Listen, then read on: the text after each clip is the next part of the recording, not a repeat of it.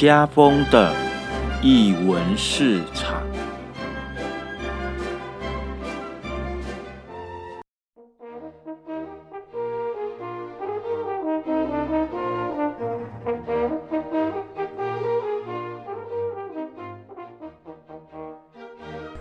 艺术在日常生活有艺术，这里是艺文市场。大家好，我是家风。呃，艺文市场好久没有进行专访了。那今天呢，我们特别来到高师附近的一个艺文空间。那其实这个早在我自己在回高雄的时候就很想拜访的。我觉得每次在采访的过程当中，就刚好顺顺着这样的一个机会去拜访艺术家、拜访空间。那这次呢，在我们今天来到的是河南八号。他就在，对他就在高斯的旁边啦，对，然后呃，我觉得这个刚才其实我们刚才在外面，嗯，晃了一下，自己感觉一下，哎，我觉得这个空间还蛮奇妙的，它比我想象的空，比我想象的感觉还来的窄小，可是呢，我又觉得可能在里面会发生一些很奇奇怪怪的事情，尤其我刚才走进这个展场的时候，我就踩到一片很像。沙子的的的一些地板，对。那这次呢，呃，在河南八号有一个技术变形记的一个展览。那这个展览其实也扣连了其他的一个展。那今天呢，我们艺文市场特地特地来到河南八号，也邀请这次技术变形记的策展人赖小莹来跟我们聊聊这次的展览。我们欢迎小莹。嗨，大家好。很紧张，对不对？有有一点不不太习惯，因为就是好像很少录音，然后假想观众在某一个地方。哎，可是你应该很多人常常问你问题吧？啊，对。但是所有就是问问题的时候，大概大多数的时候，观众或是座谈的时候，观众就在你前面。哦，你就把我当做是座谈的观众。我觉得这这个这个感觉可能比比就是很多时候现在一起视讯会议来的好，就是至少家峰坐在我前面，前面不是就是黑黑的什么都没有的一幕。嗯嗯嗯对，好，然后嗯，对，好，嗯，因为我们其实都是第一次见面，对，可是因为啊，我透过其他的朋友就认就就知道哦，好，策展人，好，就知道乌维伯哎，好，好，我们来聊聊。河南八号，因为今今天毕竟是来到是河南八号的这个呃艺文空间，嗯，我想请呃小杨来先跟大家介绍一下河南八号到底是怎么样的一个空间。呃，我河南八号到底是个什么样空间？最近越来越多人问我们这个问题，但是说实话，我觉得就连我们自己参与营运的成员都很难去界定它。然后，或者说，从一开始我们就没有尝试要去界定自己的位置，就呃，可能很多人会习惯上会说我们叫替代空间。那替代空间它肯定是一个非常方便的的的称呼或是一种类型，但是它可能顺着整个你从机构批判到整个替代空间起来的那个历史论述，它也并不能够。很完全、很世界来形容我们。那我们这两年其实最早，我们可能有做过类似，嗯，共同工作室，就是大家带着自己的电脑来这边工作。那我们也很长时候，我们会接受大家的申请，所以会接受一些比较年轻的艺术家或是创作者，然后做个展。那我们也会，呃，在我们的就是成员一起。营运其实是还是有一些，我们常常说我们没有共识，但是我们还是有一些基本的原则。那这个原则之一，可能是一年我们要至少成员要一起做一档展览。嗯，对，所以我们也是会有我们自己制作的联展。那从去年开始到今年年初的时候，我们也会做比较系列的座谈。那另外是我们其实也有提供。呃，对，如果你有来高雄借宿的需求，那我们其实会供应这样的借宿的需求。那可是我们会提出说会有一个交换条件，因为我们不想要收现金，我们不想要用现金交易。可是你可以呃自自发性的提出说，哎，你要去做进行分享，你要进行展览，或者是你要去做怎么样的展演去作为一个交换。对，嗯嗯嗯。然后，所以这是成过去两年，就是我们大概到现在，因为我们是一八年的。应该是十二月的时候开，然后第一次对外的公开活动，它其实是一个派对，然后那个派对的名称叫做呃。到我家来聊艺术，大概是这个名字吧。对，然后其实一开始也没有特别准备什么，就是大家可以自己带吃的喝的来，然后弄了很酷炫的，把所有日光灯管都用蓝色玻璃纸包成蓝色的，然后有一种派对的氛围，然后大家就来聊天，然后谈对于高雄的当代艺文的场景有什么不满。所以这大概是这两年发生的事情。那呃，所以话说从头的话，就是这个空间基本上的。运营，我们通常会说我们的成员可能有七个人，嗯，就是最早一开始的时候，那其实大多数人都会讲说，呃，因为并不是七个人同时好像出现，就说，哎，我们一起来做空间，不是，那我们都通常都会说是，一开始我们有个成员叫智理，那智理他以前他念主教大的时候，曾经在新竹的东门市场，他有做过类似替代空间这样子的尝试。那那个空间叫做东门城之内，所以也办了很多展览，做做了座谈，做了放映。那这里后来呃回到高师大的跨一所念书，嗯，其实也是我同学，就是我们这七个人里面有一部分人都是还还是高师大跨一所在学生。那他就还是会很想要继续去经营的空间，嗯，所以那个时候他就分别问了同学，问了朋友，然后当然也找了他的女朋友。谢荣就是，因为就是因为因为其实没有什么钱，所以逻辑很简单，就是呃，自理跟女朋友可能需要住一个比较大的地方，那这个大的地方他也刚好想做空间，那他可能也没有办法负担这么多房租，所以找大家一起来。那呃，所以大家会怀抱着不同的期待，嗯，但是都是建立在哦，对我们应该要做一个空间，因为学校太无聊，然后我们缺乏展演可以玩乐。回应我们需求的空间，所以一开始是因为这样的原因，然后我就加进来。嗯，我觉得关于有关于空间的这一件事，也许等一下可以再晚一点，可以再跟小人聊聊，因为其实，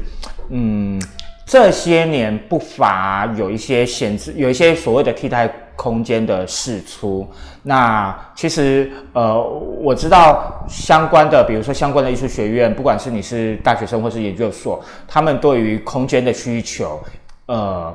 好，可能比比我们比我们一般的预想，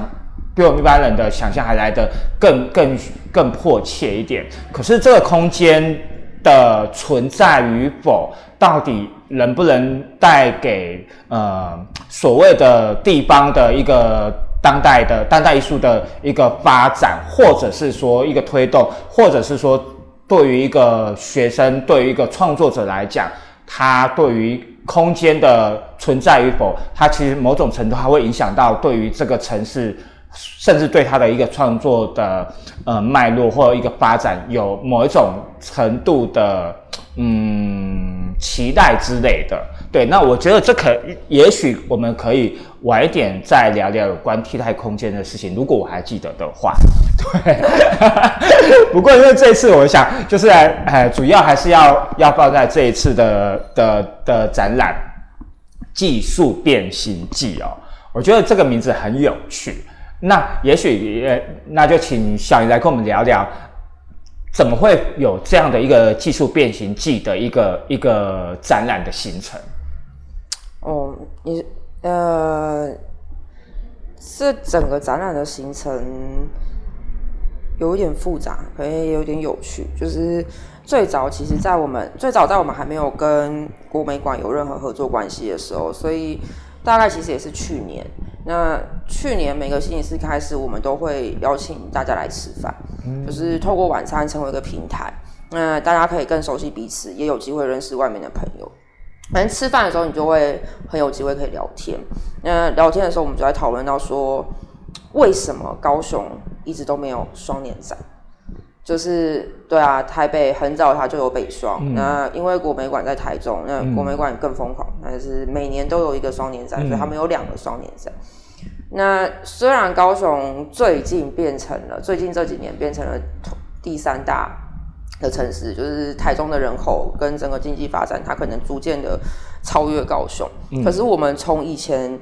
可能还称得上有所谓南方经济。有点繁荣、有点富裕的时候，呃，我们好像一直都没有关注到这一块。那我们并不是主张说高雄应该也要顺应这个无聊的风潮，就是去建构一个叫什么高雄双年展，只是说我们可以把双年展放在一个比较政治经济的结构里面去设想，就是我们尝试去设想，呃，国际的。欧美的城市一开始有双年展的原因，亚洲的城市后来跟着要有双年展原因。双年展可以带动什么样子的嗯经济的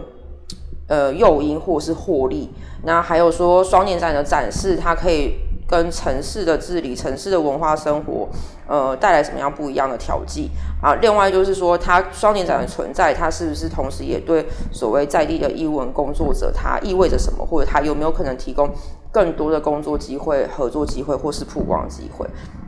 所以一开始我们是基于就是这个想法，呃，想说好，那这样明年既然租约要到期了，大家就找大家好朋友就可以一起来做一个展览。嗯，那所以这是一开始，那结果到了年初的时候，哎，我我想这个先跳，我想要先跳回来，那那我自己就是问一个私人的问题，就是那你觉得双联展？对高雄是重要的吗？呃，有家或者或者是说，到底高雄需不需要有一个双联展？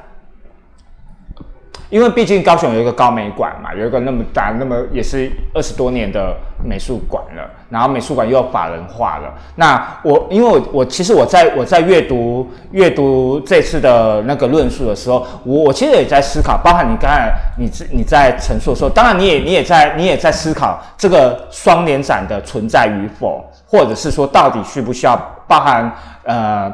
国美馆每年都有一个双联展，然后呃。北北美馆也是两年的呃双年展，也开始也有人在在对于双年双年展的各个制度提出了一相关的质疑。当然，每一个质疑或者是说每一个每一个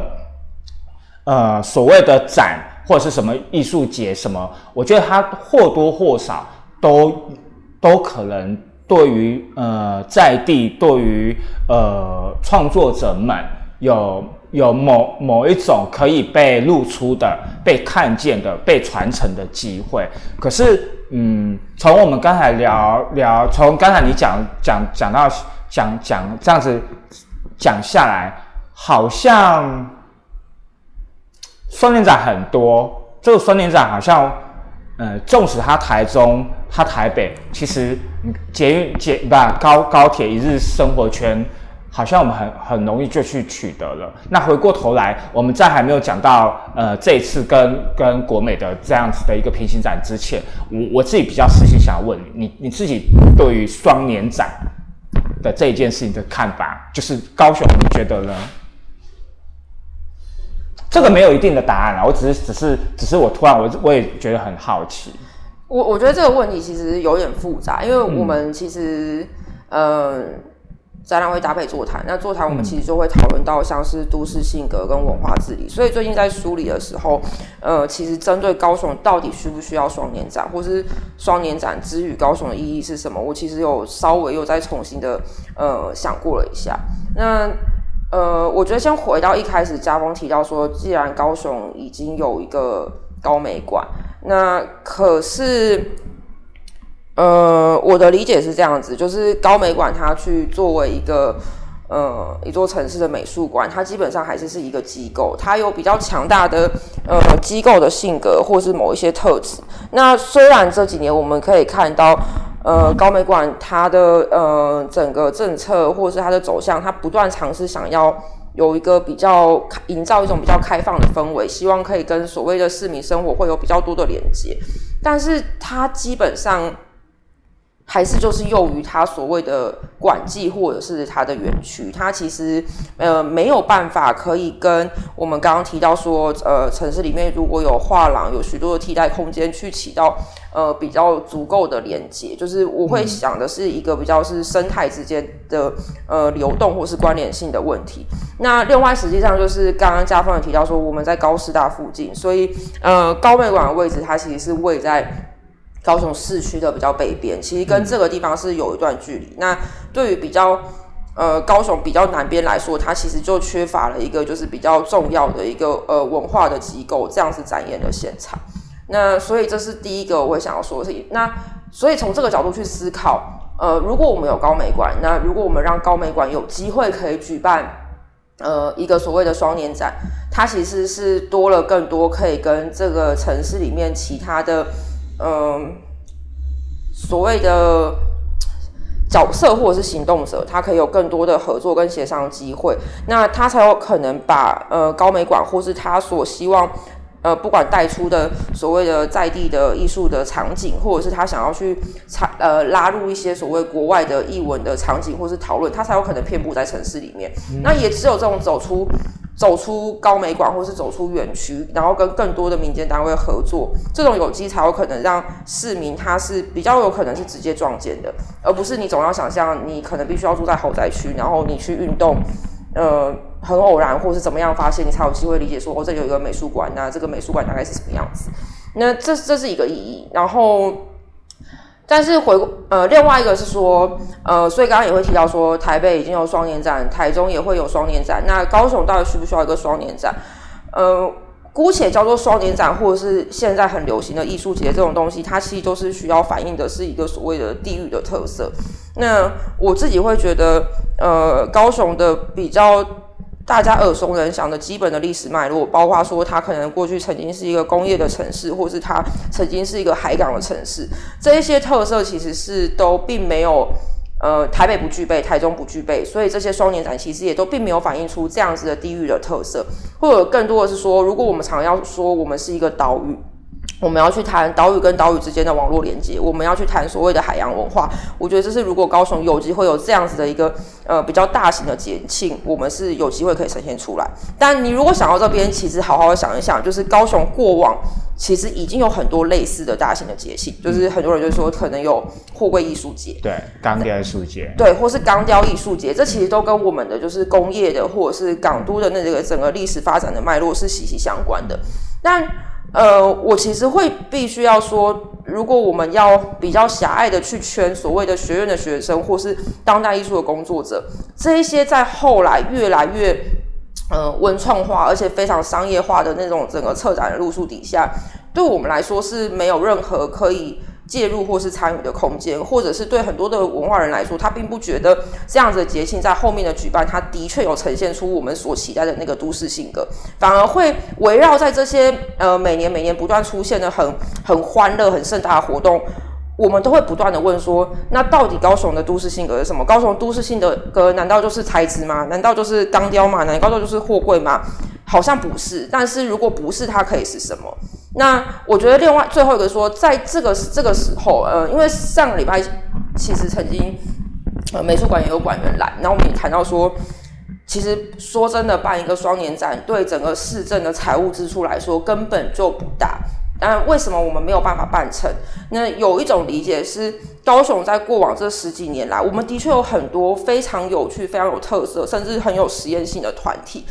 但是。大家好像就是自己做自己的小单位，自己做自己的空间，自己去做自己的团体。那我们互相知道，我们可能不会彼此争斗，可是我们也不会彼此连接。那双年展它要被发生，它并不是美术馆馆长去跟市长说我要一个双年展就可以发生，它是其实需要一个所谓的社会共识，社整个都市它对于一个文化生活的某一种共共识，而且它更实际上它会需要这些所有的民间不同的单位。或者是说，他甚至要跟学校，或者是跟某一些呃商行等等的，还有公家单位去联手，然后说，哎，我们有这样子的共识，我们希望我们呼吁我们的市政府可以呃很严肃的看待这个需求，那这样子的需求，它才有可能被正视，双年展才有可能。所以，如果从这个角度去讨论说。我们会不会需要一个双年展，或者是如果我们真的可以有一个什么样子的高雄双年展，它可能带来什么？我觉得是这个所谓共识跟网络的形成，因为这件事情可能是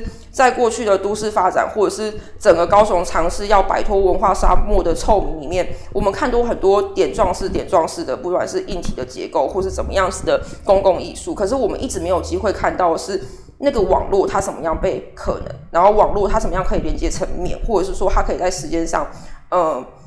累积更多的能量。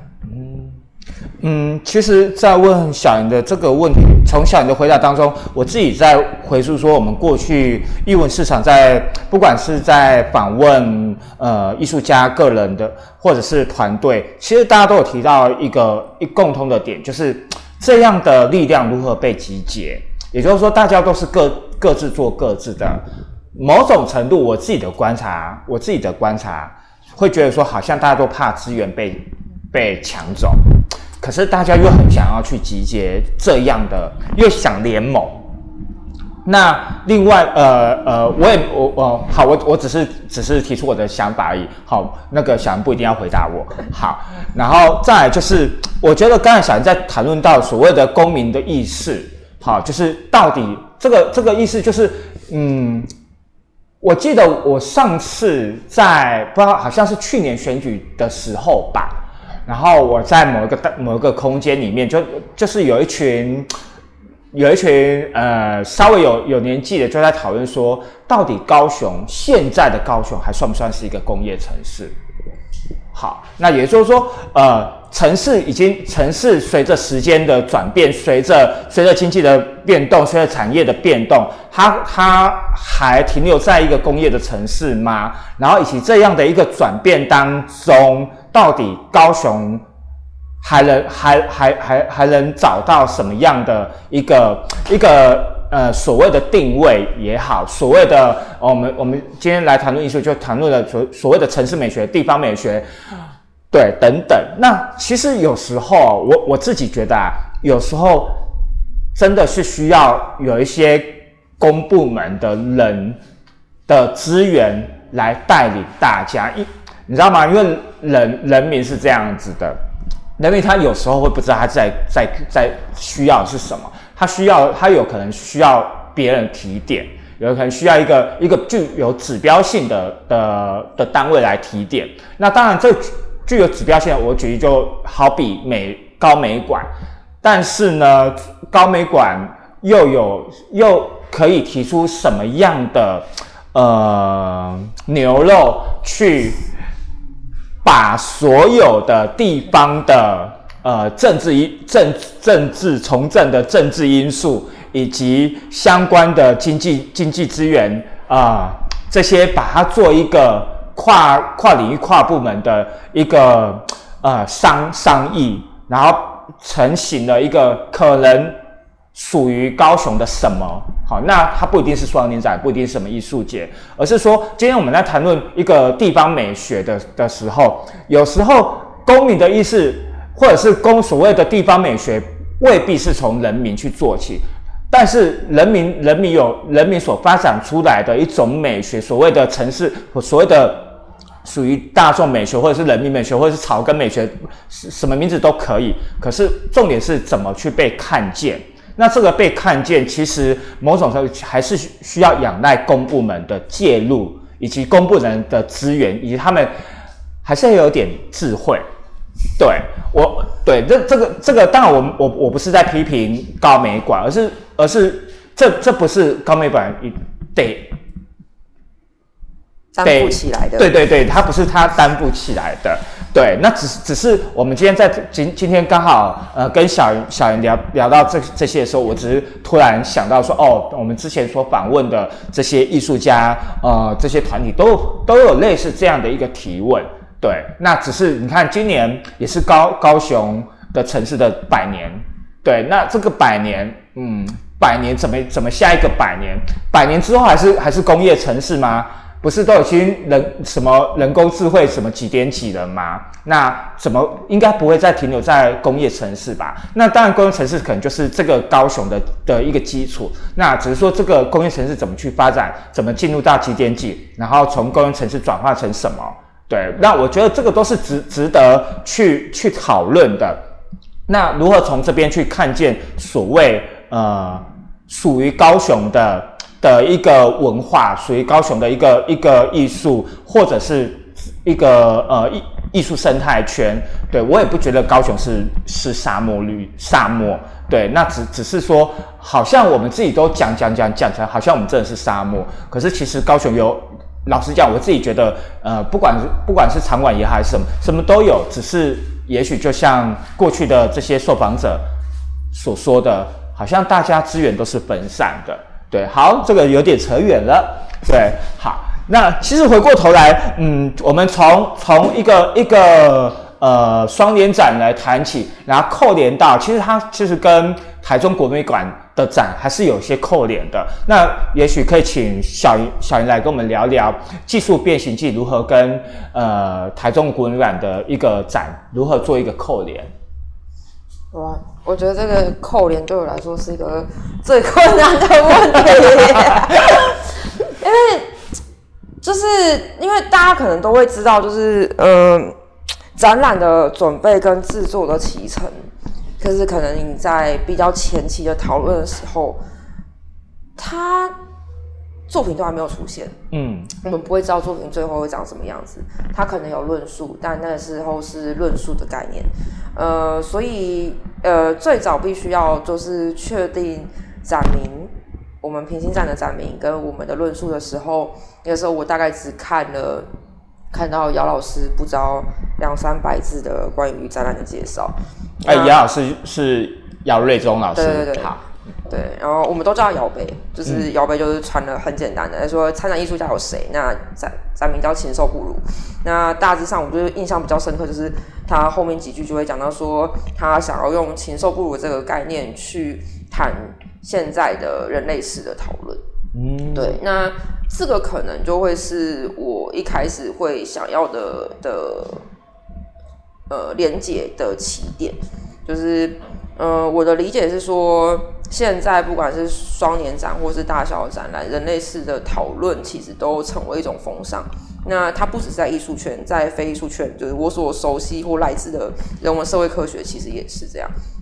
那但是其实，在整个生态伦理的很多不同流派层层递进里面，我们常常会讨论到说，嗯。的确，你去思考环境，去思考环境伦理是重要的，而且它也是必要的。但有一些会比较极端的提倡议者或者是流派，他会去主张说我们可以去除人类中心。那这件事情其实是我觉得最最最危险的一件事情，就是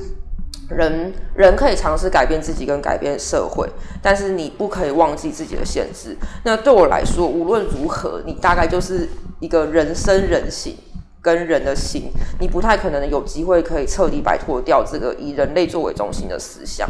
那我觉得另外一件事情是说，在很多特别是美术馆的操作里面，当他要去带入人类式的议题的操作的时候。会有一种很流行的手法，他们可能会把科学家，他们把实验室，他们把 NGO 直接带进去美术馆。嗯，我不是说这一些人他不能当艺术家，或是他不能做作品，但我从来也不觉得直接把这些人带到美术馆，他好像就成为一件作品，或者是他就可以有效的在美术馆里面解决我们想要处理的议题。就是怎么样让知识、让科学去视觉化，那是一个另外一个议题。那跟我们要怎么样作品化，跟让作品化去讨论某一些议题，这对我来说是两回事。呃，所以大概是这两个点。然后，所以我回过回过头来，就是我还是会想要强调的一个是我们一直以来河南八号，我们可能会有一个调性。所以刚刚最前面介绍空间的时候讲到派对，那其实后来从我们一起制作展览到我们做的系列的座谈，我们其实是会很好奇所谓的技术。那这个技术牵涉到资本，它可能牵涉到说，因为我们位于高雄，因为我们学院的资源的分配不均，或是艺术的呃政治经济的分资源分配不均，所以在高雄的艺术家他比较没有办法有机会知道甚至掌握一些比较呃前端。前卫或是比较呃潮流在常使用的那一些技术，那可是它也很长时候也包括一些是很基本的，不只是学院里面训练的时候很常会忽略的所谓的布展展览制作技术，有很多时候是我们自己在展览制作的时候忽略的，就是那个时候我们可能会讨论做做的时候会觉得，呃，展览是一个非常重要的制，呃，布展是制作展览一个重要技术，但是其实翻译也是。那它可能设计也是，那更不要说，其实艺评它也是必须要被围绕在这个整个展览制作讨论底下，所以技术就会是我们的呃，一个重要的脉络，那同时也跟呼应说，既然人类是他要讨论当今的技术带来的改变，那是不是技术它也有可能反向的去，就是呃，我常会说技术它是中立的，它只有好的使用或者是坏的使用，所以它可能会有一种坏的使用的讨论，但是我们也有机会把它作为好的使用。那好的使用底下又会分很多种。那变形机这件事情，其实就是要回应我刚刚后面提到的科学家。就是我自己那个时候在想的时候，我就会突然想到说，好，既然我们我我要我想要讲的事情是我们不可能就是驱逐人类中心，那我也非常厌恶跟认为带艺术家进去美术馆是无效的，那可以有什么样的想象？所以就会回到就是那时候真的就是突然想到说，卡夫卡变形记它的第一句话的开头，他是非常非常细腻的去描写说，呃，男主角。他怎么样？他起床，他睁开眼睛，他开始尝试要去动他的四肢。可是当他要去使用控制他四肢的时候，他发现那个重量不太一样了，那个灵敏度不太一样。所以从这个呃身体的那个使用的差异，他突然发现他自己变成虫，然后接着就是一连串他自己对于变成虫觉得。呃，非常的惊骇，不能接受，然后到家人还有很多就是上司的反应。那所以这是我想要谈的变形。那变形它为什么在这个故事里面会有效，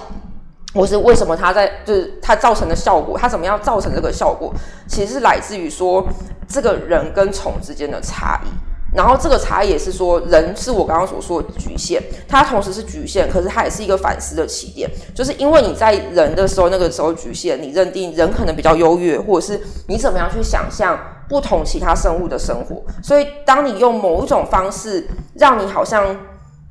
嗯，我不想这样说，但在这个故事里面比较好的举例是，就是你必须被换位，可是你可能没有换位思考。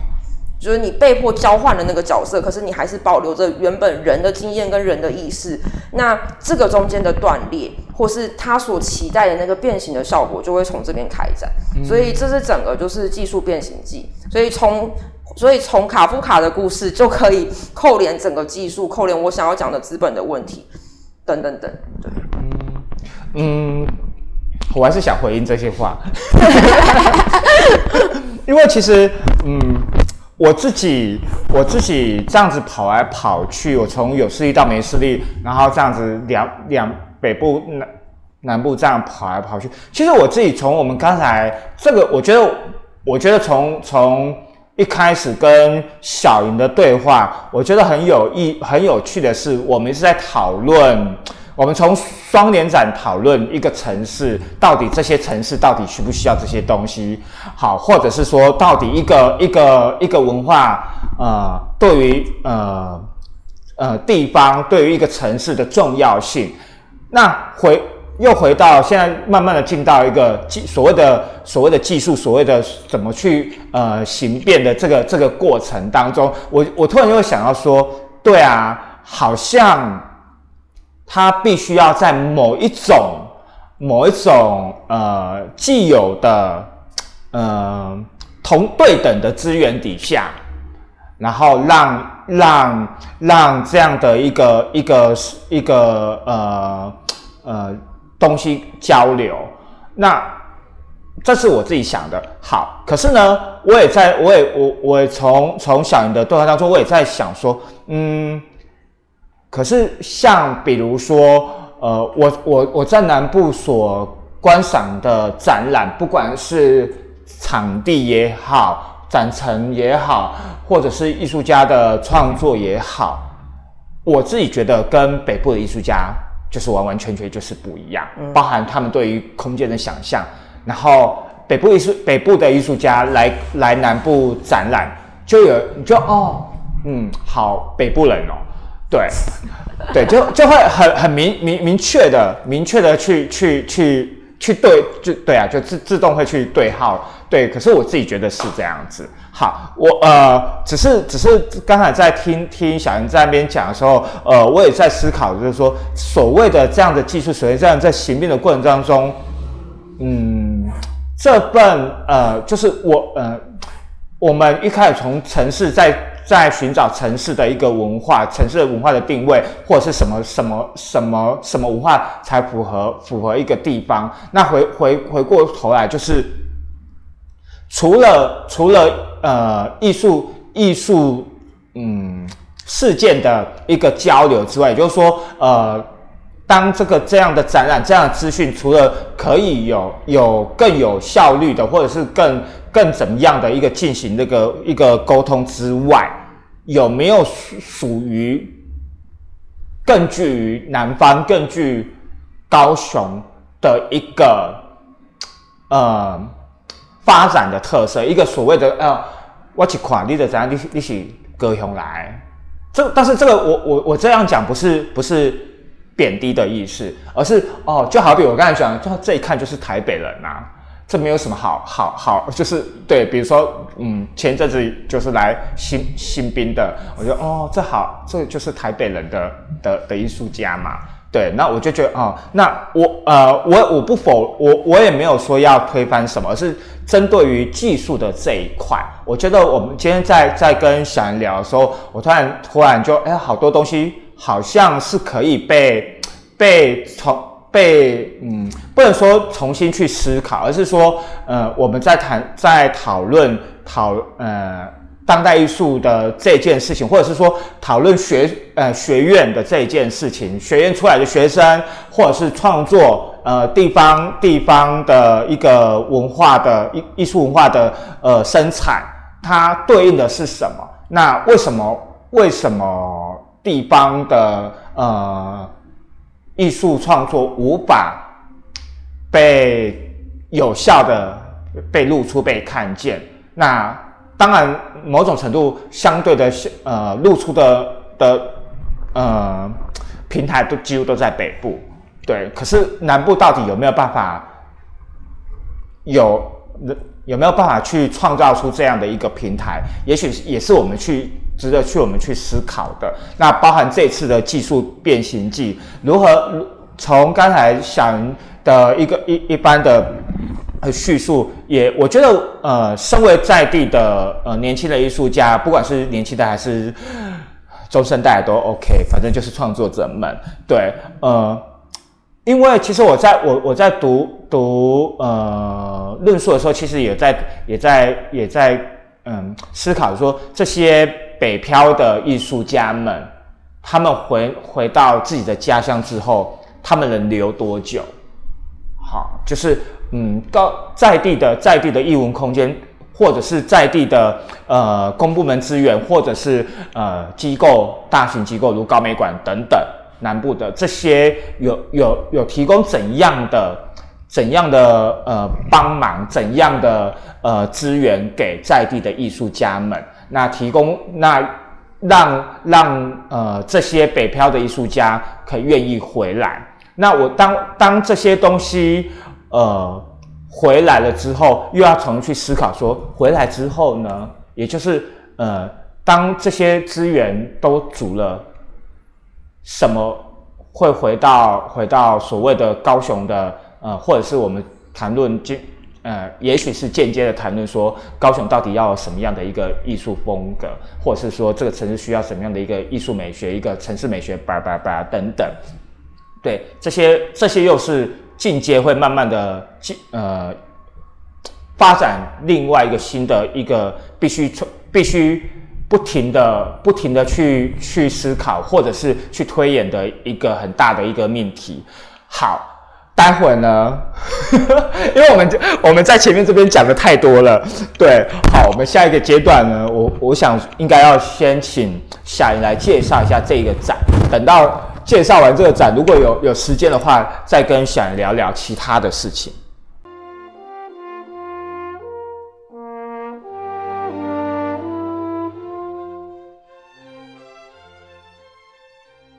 好的，接下来呢，我们就请小云开始正式的，好带我来认识这次技术变形记的呃展场的作品。那不过呢，我们一开始先先先在荷兰八号的外面对不对？嗯，好，所以我们在在荷兰八号的外面，所以呃，接下来就请小云这边开始吧。好，啊。通常是这样子的，因为巷弄非常小狭狭小，所以我们常常跟观众说，就是希望你们可以把车停在就是附近的大马路上，重庆路或是凯旋路或是河南路，嗯你再走进来。所以如果你有幸，就是你从巷子口走进来的时候遇到我，就是我会坐在。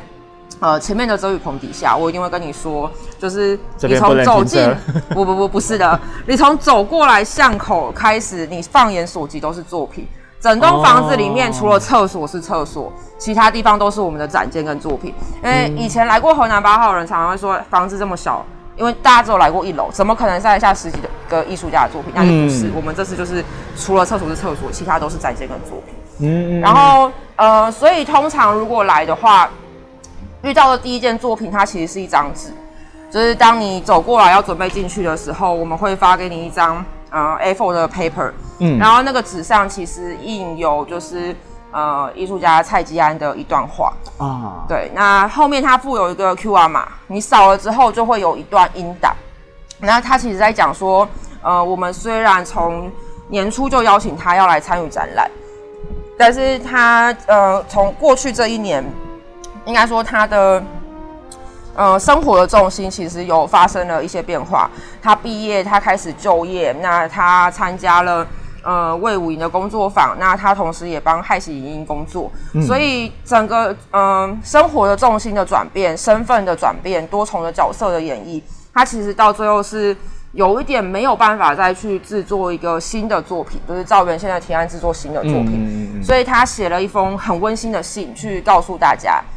说：“哎、很抱歉，就是我没有办法有时间做作品，可是我还是想要写这封信，告诉大家，就是我的生活怎么样的变化。那其实收到这个档案大概是开展当天早上吧。哈哎、大家有没有？对，就是我是一个从来不害怕有作品跟艺术家缺席的策展人，然后我就打开那个档案看一看，突然觉得有点感动。那我就跟自然说：“哎，好，那我们作品就这样子处理，就印出来。”那他是说，就是里面有一段话是说：“那曾经是他的生活，如今是我的生活，以将来也会是你的生活。”对，那就是我会觉得打动我自己的是说，其实我做策展进来，实物进来这个行业，大概就到现在说不定才两年多一些些。那一开始的时候，我是我有做策展人，我有接案，但是很多时候我做的是策展助理。那助理的角色跟策展人其实还是是不太一样。虽然我的工作经验比较特别，就是大家如果知道，就是呃，我跟策展工作很多时候重叠，甚至策展人他没有办法出现的时候，我常常是要代打，应该是他做的事情。那可是真的直到这一年，就是呃，我跟我原先工作伙伴分开了，我必须要自己接案，我要自己从头到尾组织一个展览，不只是论述，不只是研究，还包括很多协商跟经费。我要自己去呃跟业主去谈，我要去做论坛。我突然发现那些以前曾经的争吵，曾经觉得它看起来很难看，看起来很落寞。等到轮到你身上的时候，你才会知道那是什么。那那其实是很多时候，你怎么样从一个呃学院里面的创作者，逐渐要呃成为一个年轻的艺术家，或者是你成为一个所谓的人家说的中生代的艺文工作者，你会经历过非常多不同的角色、不同的阶段的转变。那这是一开始的作品，所以我们会希望进来的人，他可以从这样子的一个调性，然后呃开始进来这个展场，对，然后同时外面的马路有有时候是第二件作品，有时候是最后一件作品，嗯呃，它是高反，高反叫做呃 Sumi m a s e n 它是一个，如果你走进来，就是在呃巷弄里面，我们其实占用了个空间，放了个脚踏车。那高反就依据这个三轮车，呃，做了一个沥青体。那当然中间它还是是有透过呃什么是保利的沥青沥青就是柏油，哦就马路的哦柏油其实叫沥青，所以它嗯。用沥青就是做了一个呃方体，然后放在那个哦。三轮车上，所以它因为它的体积非常的庞大，嗯。所以会让那整个沥青的材质，就是平常那种马路的那个视觉效果是更膨胀、更戏剧化。嗯。然后上面其实放了一只，就是刚好那天他要布展出门，然后一出门就捡到一只又干又扁的死老鼠。呃，所以它被放在这个沥青的就是 cube 上面。那其实这件作品他想要讨论的就是关于绿路杀的问题，因为、呃，脸书上面有一个路杀社，那高凡他其实长期都有关注这样的一个社团，真的假的？回报很多各式各样的动物，它可能在马路上被压伤、被压死。对，那其实就是刚刚有提到说，它跟禽兽不如，大家都最关心的就是动物，它是我们比较少数直接你会很具象看到动物的作品。还好那之。后进去，哦，不只是你看不到，很多人其实就算到了那边，他会把手铐上去、酒放上去，他其实都没有注意到上面有死老鼠。哦，对好，哦，OK，好，然后来，然后接着就会进到一楼的展间，一楼的展间会有比较大的回音，然后就跟家风的印象一样，就是你一开始走进来的时候，你会听到，你会感受到你的脚踩在某一种有点松软又不平整的土上，嗯。然后这个其实是有大颗粒跟小颗粒的发泡链石，那这个发泡链石呢，呃，它有双层作用。至于作品本身，是为了因为一开始进来一楼的前面，嗯。你会看到的是呃林哲志的作品，嗯。然后林哲志的作品叫做《可能的任务》。那可能的任务，它其实是呃双荧幕的投影，嗯。的影像。那他还谈论说，呃，他会觉得台湾他没有主体认同，没有主体认同原因是在于我们缺乏一张关键的历史的影像，可以让我们的认同投射在那上面。那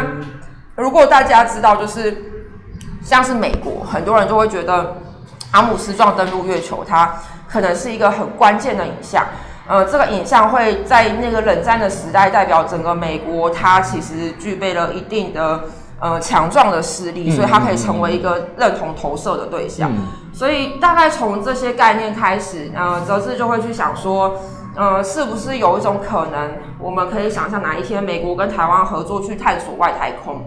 那这样子，他透过这个想象拍摄出来这个影像，就是假想出来的那个所谓可以让认同投射的关键影像。那所以这些发泡链石，它尝试要营造出来就是这种呃异星球星球的感觉。哦但是同时，因为一楼展间的这个位置，以前现在也还是会漏水，所以它是也是要避免，就是它可以防潮，那避免说下雨的时候淹水会伤害到作品本身。哦，原来有这么多的功能。好，好，可以感受一下。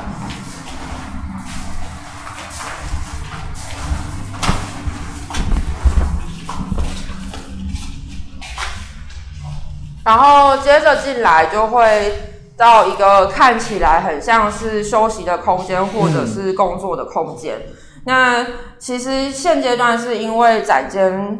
嗯，因为整栋楼都是作品，我们会希望观众还是可以有一个可以喘息或者是互相呃聊天讨论的空间，所以暂时营造了这样的空间。可是这个空间，我们其实也期待说，大家可以有很多的讨论。那我们可以在展览结束以前，逐渐把这些讨论，还有包括我们我们刚刚说，就是这个展览它可能从前置到整个展策展论述上有很多层次的讨论的问题，我们也希望把可以把它记录在墙面上。那所以呃，通常我们就是在开幕之后，我们其实都会一直邀请所有来的观众，可以有机会的话，可以利用便条纸在墙上写下，就说，嗯、对你来说，呃，一个理想的空间，它应该要具备什么样子的元的元素？那我们就讲说，其实布展的时候，我们发生过，嗯。一些不是那么愉快的事情，嗯那这些愉快的事情，它可能是涉及到所谓的性别的问题，嗯。那我觉得比较压抑的说，在大家就是工作人员的讨论里面，会发现许多时候我们好像认为，我们为了要让展览被完成，它是一个最优先的选项，它是最优先的 priority，所以在这个选项之之前，我们必须要牺牲掉其他的。所以性别或是其他的议题，它好像就必须要排到次位。可是我一直就是，就算最后，因为我们采用在决策上，我们还是会采用共识制。所以虽然我们被说服了，我们做出了某一个决定，可是作为策展人本身，我还是会不断的问自己：我们真的可以在做展览的时候，在展览的空间有这样子的 priority 吗？性别真的可以被排到次位吗？尤其当这样子一个技术变形记他想要去记录、去讨论空间，甚至讨论城市，他怎么样可以让大家感到自在，然后跟愉悦，这样子的做法它是正确的嘛？所以我们也希望有机会的话，就是观众可以利用便条纸来加入这样子的讨论。嗯，然后接下来我们会走到，所以等一下，所以其实这个空间没有作品，这个空间就纯粹就是一个交易厅的功能。交易厅跟希望之后会慢慢出现档案。哦就是现在加风站的地方的后面，它其实是一个便条纸墙。嗯，就我们已经开始收集了，就是来访的观众嗯嗯嗯的一些回忆。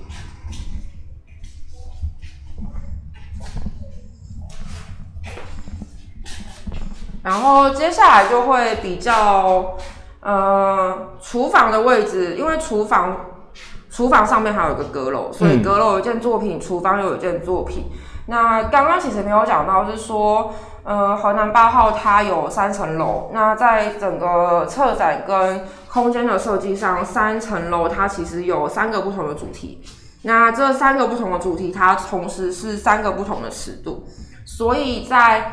呃一楼的部分，它其实是最大的一个尺度，它可能思考的是岛屿的，它思考的是国族的，嗯思考的是亚洲或是所谓的网呃网络的问题。那阁楼会有个小楼梯，那小楼梯上去之后，你会看呃，应该说在走到小楼梯前面，我们会遇到负责大辅的作品。那负责大辅跟张念伟他们其实是这次的其中一组临时集合体。那他们的作品叫做《印象态度》，那他们是在摄影的同好社里面认识的，嗯，对，所以他们其实很好奇说，呃，他们非常喜欢影像，也非常喜欢生产静态的影像。那大家知道，就是呃，就是疫情的关系，其实会有各式各样或真或假的资讯流呃流窜在网络上面，也会有各式各样就是不知真假的图片。所以这组作品，他们其实用各自的方式去探讨呃影像跟资讯的真实性。对，那呃大幅的作品，他其实从日本特别寄了一个自己手做的一系列的小装置。然后哎、面所以所以艺术家是日本人吗？是的，大福其中一个是日本人，对，哦，就叫大福。负责大福，哦对，，OK，然后我以为是大福的作品，你知道吗大福负责大福？OK，对，然后就是他会很像，这个要叫什么啊？呃，就是会动的影像，还有，我突然忘记那个那个说法，就是大家不知道有没有买过一些那种小本的书，然后如果你翻它，它就会有马在跑，或者是哦，很像很像早期的动画对像这样子，早期的动画的做法，嗯嗯它设计了一个按钮，就是大家只要按了之后，就是它也会有一连串的影像，就是那个简单的动画。嗯嗯嗯嗯对然后往阁楼走啊，呃，我们应该进不去，对不对？比较困难，好就是都那你大概你就讲好阁楼比较陡峭，然后、嗯呃，念伟的作品它其实有很多在，因为念伟其实在高雄长大。那他其实近期就是有回来高雄拍摄一些照片，嗯。那在照片的输出上，他做了非常多的不同的选择，同时在影像的处理上有做一些比较细致的处理，会让那个影像看起来可能跟呃最原本他使用单眼相机记录的那个清晰影像是不太一样的。那同时呢，他也做了，就是呃，因为我们那个时候在策展的时候，我们其实并没有给一个比较明确的展间的界限，就是所有人你只有一个相对的位置，或是你知道你在哪个楼层，可是你要相互协商，跟自己去界定你的展间的大小跟位置。那所以念伟就是跑去跟后面的大哥说：“哎、大哥，我要借一下那个你家的墙。”然后就把他的输出品粘在墙上。那另外，他也把另外一个就是输出品，就是丢在外面的屋顶上。哦，所以大家就会看到，就是各式各样不同质地的影像，它会出现在非常多不同地方。它同时是打破，就是等于是说把整个展场或是河南八号的界限是向外推。嗯嗯嗯嗯嗯，好然后后面还有厨房有一楼的最后一件作品。哦，好还有一个秘密基地，对，然后呃，最里面是黄之里的亚洲几何学一种生活方式。那这是他今年度新作的作品。那就是过去两年，就是志里跟他的女朋友一直都住在二楼。嗯那所以这支作品其实某种程度上就是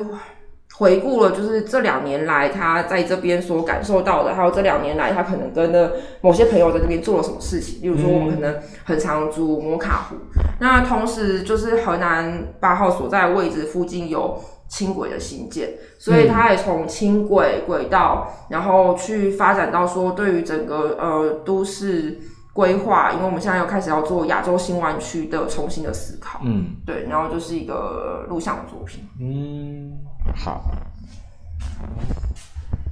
好，那我们下一集我们再请那个小云来给我们介绍二三楼的作品。